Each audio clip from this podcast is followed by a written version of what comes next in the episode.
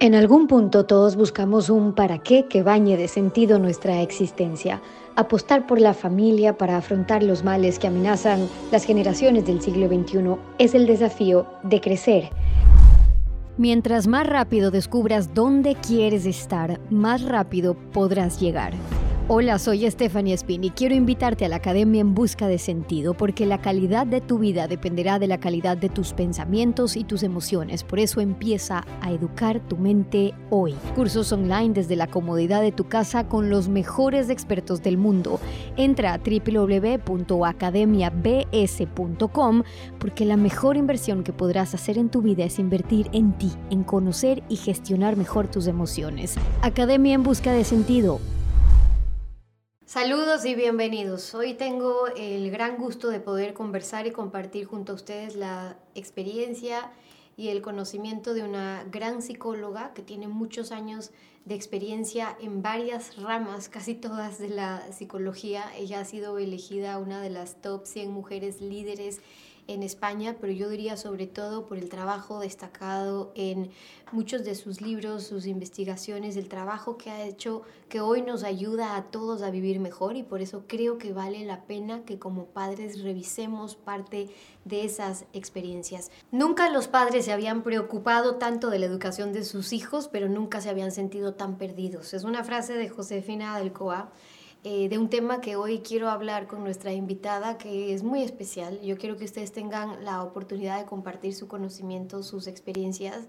Es una psicóloga muy reconocida en España, con experiencia en muchas, si no casi todas las ramas de la psicología y además elegida como una de las top 100 mujeres líderes en España. María Jesús Alaba, bienvenida. Gracias por estar con nosotros. Muchísimas gracias, Estefanía. Son eh, frases, digamos, poderosas, la verdad de que nunca los padres se habían preocupado tanto de la educación, pero que todavía se estén sintiendo tan perdidos porque nos cuestiona a los padres. Si nos estamos volcando tanto los padres de los ojos a la educación de nuestros hijos y sin embargo notando que estamos en una carrera de cierta forma cuesta arriba. No es suficiente, dice María Jesús, no es suficiente quererlos, sino también creerlos. Claro. Eh, fíjate que a veces estamos en una nueva generación donde efectivamente pues la gente es mucho más consciente de la maternidad o de la paternidad y la quieren ejercer. A veces además son, es una maternidad, una paternidad digamos muy buscada y muy consciente. Y sin embargo, queriéndote preocupar de los hijos, con mucha frecuencia estamos muy perdidos. ¿Por qué? Eh, los psicólogos, los pedagogos a veces no hemos ayudado. Hemos eh, lanzado muchas teorías eh, con frecuencia erróneas, entonces hay muchos padres que están como en un sin vivir pensando que no les pueden decir que no a nada a sus hijos, que no les pueden poner límites, que se nos van a frustrar inmediatamente, que tienen que hacer todo como un camino prácticamente de rosas. Este es uno de los grandes errores. Se sienten muy perdidos queriéndolo hacer bien. Normalmente tienen menos hijos que en generaciones anteriores. Los niños se sienten mucho más solos, se sienten más presionados, se sienten más invadidos por el medio que tienen. Antes los padres controlaban el medio de sus hijos, conocían a sus amigos, lo que hacían en cada momento. Ahora, hoy en día, muchos hijos para sus padres son tremendos desconocidos. Tu libro, El no, también ayuda a crecer, que es uno de los que vamos a hablar hoy en esta ocasión. Em, habla un poco, y me parece interesante, sobre esos límites, al decir no, ¿no? Ya nos presta la atención porque el no también ayuda a, crecer. Pero tú dices límites, normas básicas, reglas claramente definidas que nos ayuden a desarrollar, pero también a alcanzar recursos para ayudarlos a ellos a crecer un no, y pregunto, que no dependa necesariamente de nuestro humor o nuestro cansancio. Claro, que no dependa efectivamente de cómo nos encontremos ese día, ¿no? Que hoy pueda ser un no y que mañana pueda ser un sí. Eh, fíjate, a veces me preguntan, pero pobres niños, ¿no? Con tantas normas, con tantos límites, con tantos hábitos. Y yo les pregunto, imaginemos una empresa, una empresa donde trabajásemos adultos, una empresa donde no hubiera nada, ni pautas, ni normas, ni límites, ni hábitos. Imagínate que tú pudieras llegar a trabajar a la hora que quisieras, el cámara lo mismo, el realizador exactamente igual, eh, os pusierais eh, los salarios que os diera la gana, eh, los días que os apeteciera, los otros directamente no, no hubiera jefes, no hubiera... ¿Verdad que sería un caos? Pues imaginemos la vida de los niños. La vida de los niños que piensan que los adultos somos los que somos sabios, los que sabemos las cosas, los que tenemos la razón, cuando un día les decimos una cosa y el día siguiente la contraria, en función de ese estado de ánimo. Yo siempre digo, hay que decir no solo cuando es necesario y un número de no es limitado, porque si te pasas el día diciendo no a todo, pierde fuerza.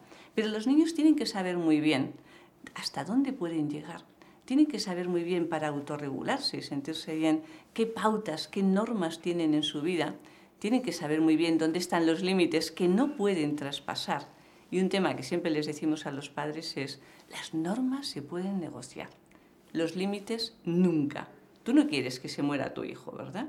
Y tú le dices, no puedes tomar droga. Pues no es que no puedas tomar un poquito, es que no puedes tomar absolutamente nada. Ese sería un límite, por ejemplo, muy claro.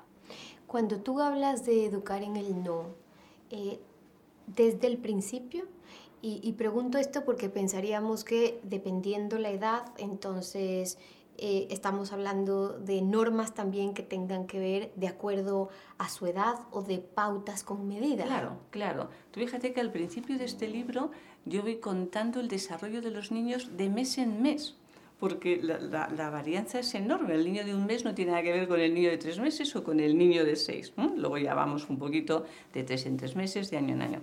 Las normas valen en función de la edad de cada niño y también, y es muy importante, de sus características. Hay un tema que muchos padres me vienen y me dicen, María Jesús, ¿cómo ha podido ser? Si yo he tratado a mis dos hijos igual o a los cuatro, y yo les digo, ese es tu gran error. Si ellos son diferentes, porque cada niño es absolutamente único. ¿Cómo puedes tratarles a todos igual? Imagínate, un niño que no le cuesta nada aprender, nada, nada. No tiene que hacer deberes, no tiene que esforzarse y saca buenísimas notas. Y otro que tiene, digamos, más limitaciones, que se esfuerza muchísimo y que como no saca las notas de su hermano, encima le regañamos. ¿No sería una gran injusticia? Bueno, pues nos tenemos que adaptar a la edad de cada niño y a las características de cada niño. Te voy a poner un, un tema muy simpático una niña, eh, imagínate, 9-10 meses aproximadamente, un padre en España considerado uno de los grandes investigadores. Bien, una persona con mucho crédito. Y entonces me viene un día y me dice, estoy muy preocupado por mi hija. Y le pregunto, ¿por qué? Dice, porque va a ser una niña tremendamente rebelde. Y le digo, ¿y eso? Dice, porque le doy una cosa, 9-10 meses tenía, y la tira. Y se la vuelvo a dar y la vuelvo a tirar. Y yo le doy una mano y la vuelve a tirar. ¿Te das cuenta y le digo, ¿te das cuenta que está en una etapa donde está explorando? Y cuando tira algo, coge por el sonido sabe qué es lo que ha tardado, si está más lejos, si está más cerca, y la niña necesita a través de ese juego seguir explorando. Los niños nacen queriendo explorar. Eh, si tú a un niño que empieza a caminar no le dices que no meta los dedos en el enchufe, puede tener un problema. Hay mucha gente que dice, pero decirles no tan pronto, decirles no en función de su edad, de su desarrollo y de la actividad que están realizando. La sobreprotección quizás es uno de los grandes errores de las nuevas eh, generaciones. Y, me gustaba el ejemplo que ponía María Jesús cuando dice, hay que estar a su lado, a su lado, no delante, no atrás, tampoco adelante, porque cuando nos queremos poner adelante como caparazón para, protegerlos, para funcionar de escudo. En realidad, María Jesús, estamos bloqueando esa posibilidad que tienen de aprender. Absolutamente. Fíjate que precisamente eh, queriéndoles tanto es el principal error que estamos cometiendo en las nuevas generaciones y lo estamos pagando. Nosotros estamos viendo cómo, por ejemplo, los adolescentes, los jóvenes, eh, los jóvenes antes entre 18 y 30 años era la etapa donde menos venían al psicólogo. Hoy en día, los jóvenes de 18 a 30 años son los que más vienen al psicólogo, porque son los que más perdidos se sienten. Y cuando hemos analizado por qué, es por la sobreprotección que han tenido. ¿Y por qué les sobreprotegemos? Muchas veces por un sentimiento de culpabilidad. Es decir, pensamos que estamos poco tiempo con ellos o no tanto como el que nos gustaría. Pensamos que lo queremos hacer muy bien y estamos siempre quitándoles todas las dificultades que tienen en el camino. Y si les quitamos las dificultades, les quitamos las posibilidades de aprendizaje. Sin duda, la sobreprotección o intentar ser colegas en lugar de ser realmente padres es uno de los errores que más graves consecuencias tiene en el futuro. Y hablando de las consecuencias de la sobreprotección eh, en la educación y en la crianza de nuestros hijos, em, en una parte del libro de, María Jesús del no también ayuda a crecer, habla de cuando los niños se han hecho unos tiranos.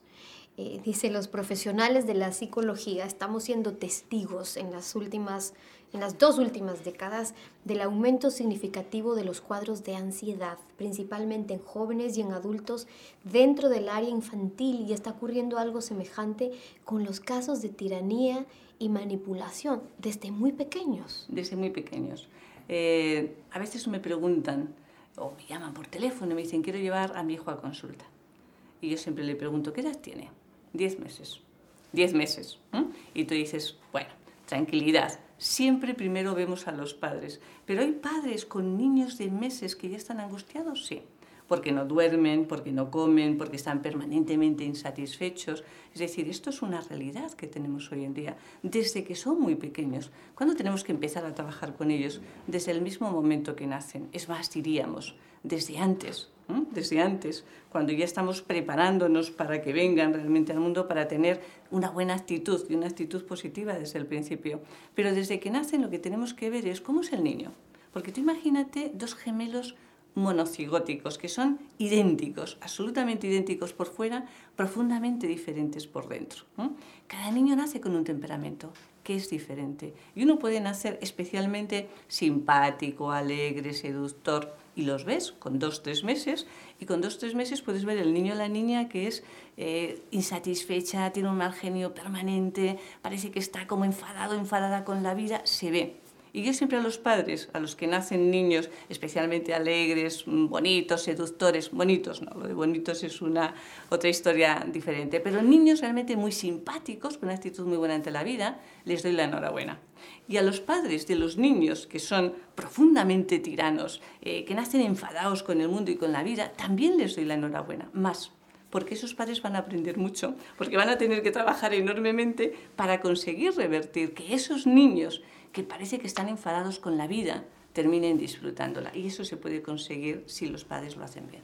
Hablando del trabajo de los padres, eh, hablábamos de los eh, niños tiranos que los niños manipuladores también, que ojo, no es un tema de los adolescentes ni de los jóvenes, que puede ser desde muy niños, pero también las consecuencias y es ese sentir, tú dedicas una parte de tu libro a hablar de ese sentir de esclavitud eh, de los padres, dice, cuando nos sentimos sus esclavos, los esclavos de los niños, pero ¿qué más nos pueden pedir? Esta exclamación que suele estar llena de dolor, pero de un dolor indescriptible, auténticamente de desgarrador, porque es volcarse, intentar volcarse en la educación de los niños, pero sentir, bueno, ¿y qué más? Claro, ¿qué más nos pueden pedir si les estamos dando todo? ¿Sabes lo que más te piden los niños? Tu presencia. Tu presencia. Es decir, no hay nada tan emocionante para ellos como la presencia de los adultos. Y cuando piensan que tienen esa poca presencia, entonces ellos intentan llamarte la atención.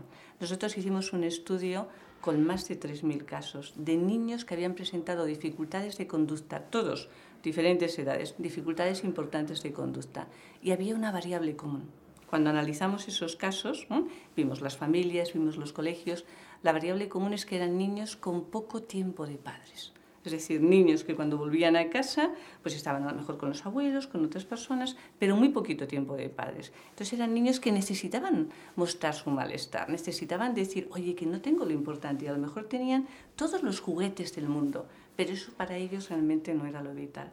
¿Qué es, María Jesús? Em, poco tiempo de padres. Y hago esta pregunta porque muchos de los padres que nos están viendo dicen, a ver, pero si la mujer y el hombre siempre han trabajado, llegan a las los casos que pueden, 5 de la tarde a su casa y luego, bueno, pero luego tenemos el padre, el workaholic, luego tenemos el que nunca para y luego tenemos el que llega a casa y no puede desconectar el chip del trabajo y trae además su carga laboral de trabajo. ¿Qué es un tiempo saludable? ¿Cómo lo medimos? ¿Cómo sabemos dónde estamos bien? No es tanto algo cuantitativo, sino cualitativo. Imagínate que tú dices, no, no, yo me las organizo de tal manera que estoy toda la tarde con mis hijos. Ya, pero ¿cuánto tiempo de esa tarde les estás realmente atendiendo? ¿Les estás de verdad dedicando? ¿O estás haciendo otras cosas? ¿Cuál, ¿Cuál, es el tiempo necesario? El que puede necesitar un niño, y sí que sería algo diario, que pueden ser 15 minutos, que no tiene que ser mucho más, pero que te tiene que ver esa disposición y saber que lo que quiera contar o lo que tenga necesidad de transmitir, tú le vas realmente a escuchar. Pero no como un tercer grado, no que llega el padre y ve al niño y de repente le dice, bueno, ¿qué tal en el colegio? ¿Qué has comido? ¿Qué deberes te han puesto? ¿Qué has hecho? ¿Qué tal? No, por Dios. Lo que tienes que hacer es estar a tu lado y decirle qué ganas tenía de verte. Estaba pensando cómo te encontrarías hoy cómo habrías pasado el día, si estabas de buen humor, si estabas enfadado por algo. ¿Quieres que juguemos? Esa es la actitud completamente diferente. No tienen que ser más de 15 o 20 minutos, pero sí de dedicación a ese niño y que se sienta el niño o la niña el centro del mundo, del universo, porque los niños son muy humanos. Los niños saben cuando los padres tienen que hacer muchas otras cosas. Lo que pasa es que necesitan sentirse importantes, necesitan saber que hay un tiempo, el tiempo de ellos. A veces los padres les decimos que se, que se dividan un poco los roles en función también de la edad de los niños. Y que si uno está más por la noche, pues el otro sea el que a lo mejor desayuna con ellos por la mañana, les lleva al colegio. Pero que siempre sientan ese centro de atención cuando ellos realmente lo necesitan, no cuando nosotros queremos cuando ellos lo necesitan.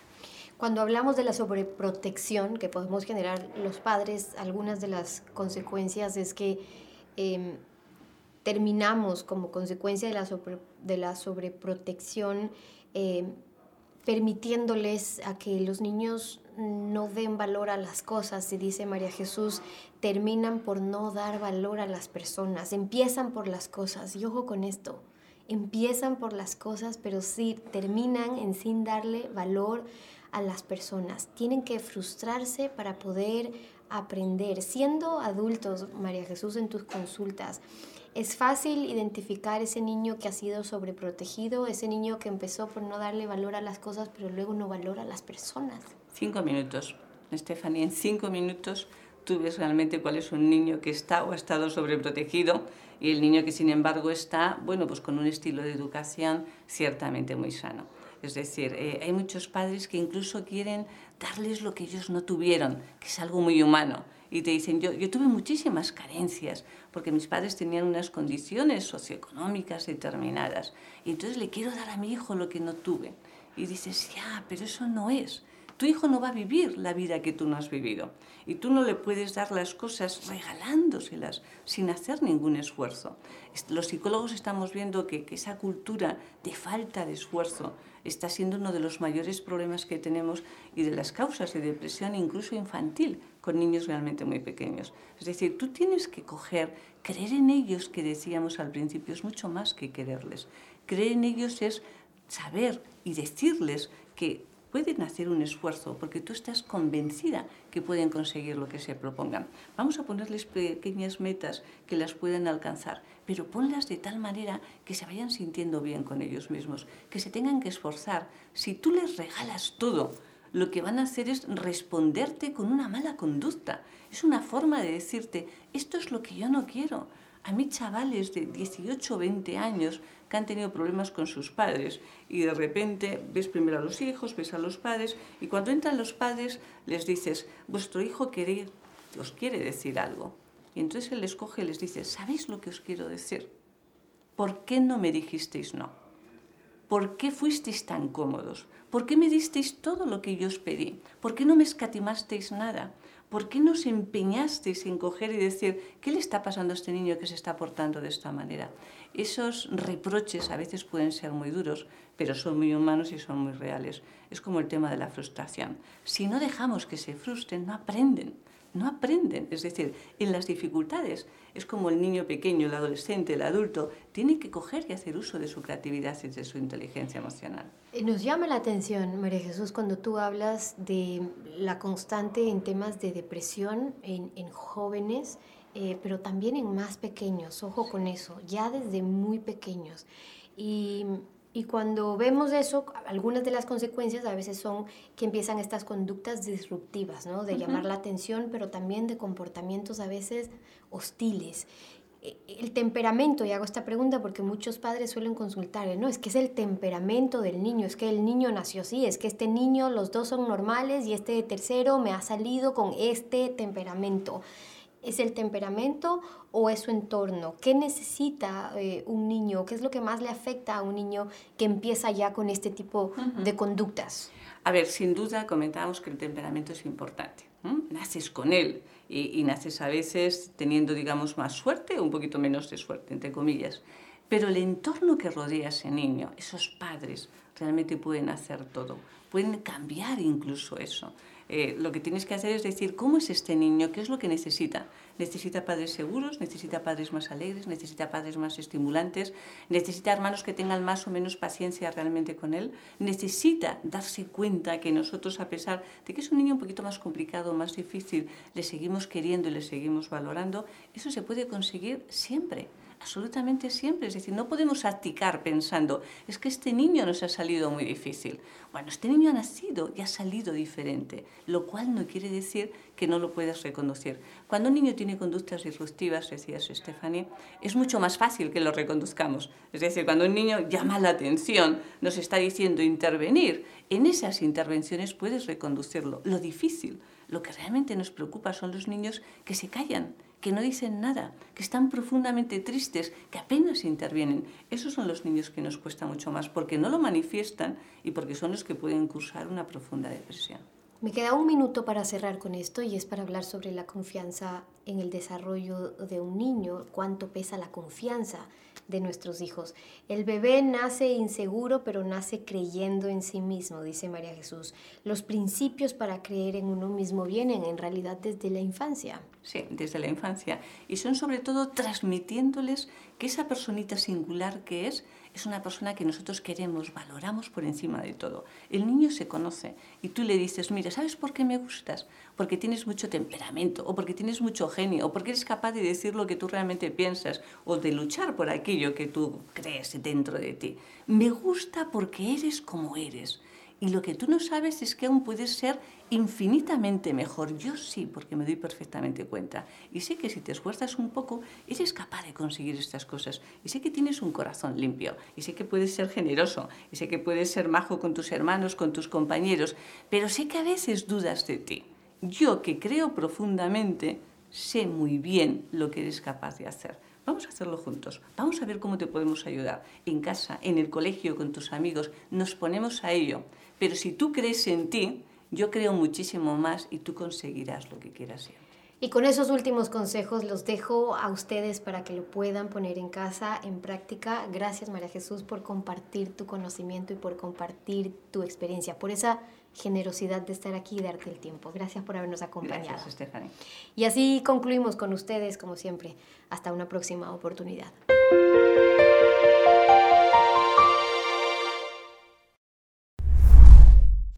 ¿Necesitas ir al banco? Hazlo simple desde casa con la nueva versión de tu app Banco Guayaquil. Ahora podrás realizar transferencias y compartir sus comprobantes, pagar tus tarjetas de crédito y servicios y depositar cheques las 24 horas del día. Descarga la nueva versión en App Store, Google Play y hazlo simple con tu app Banco Guayaquil.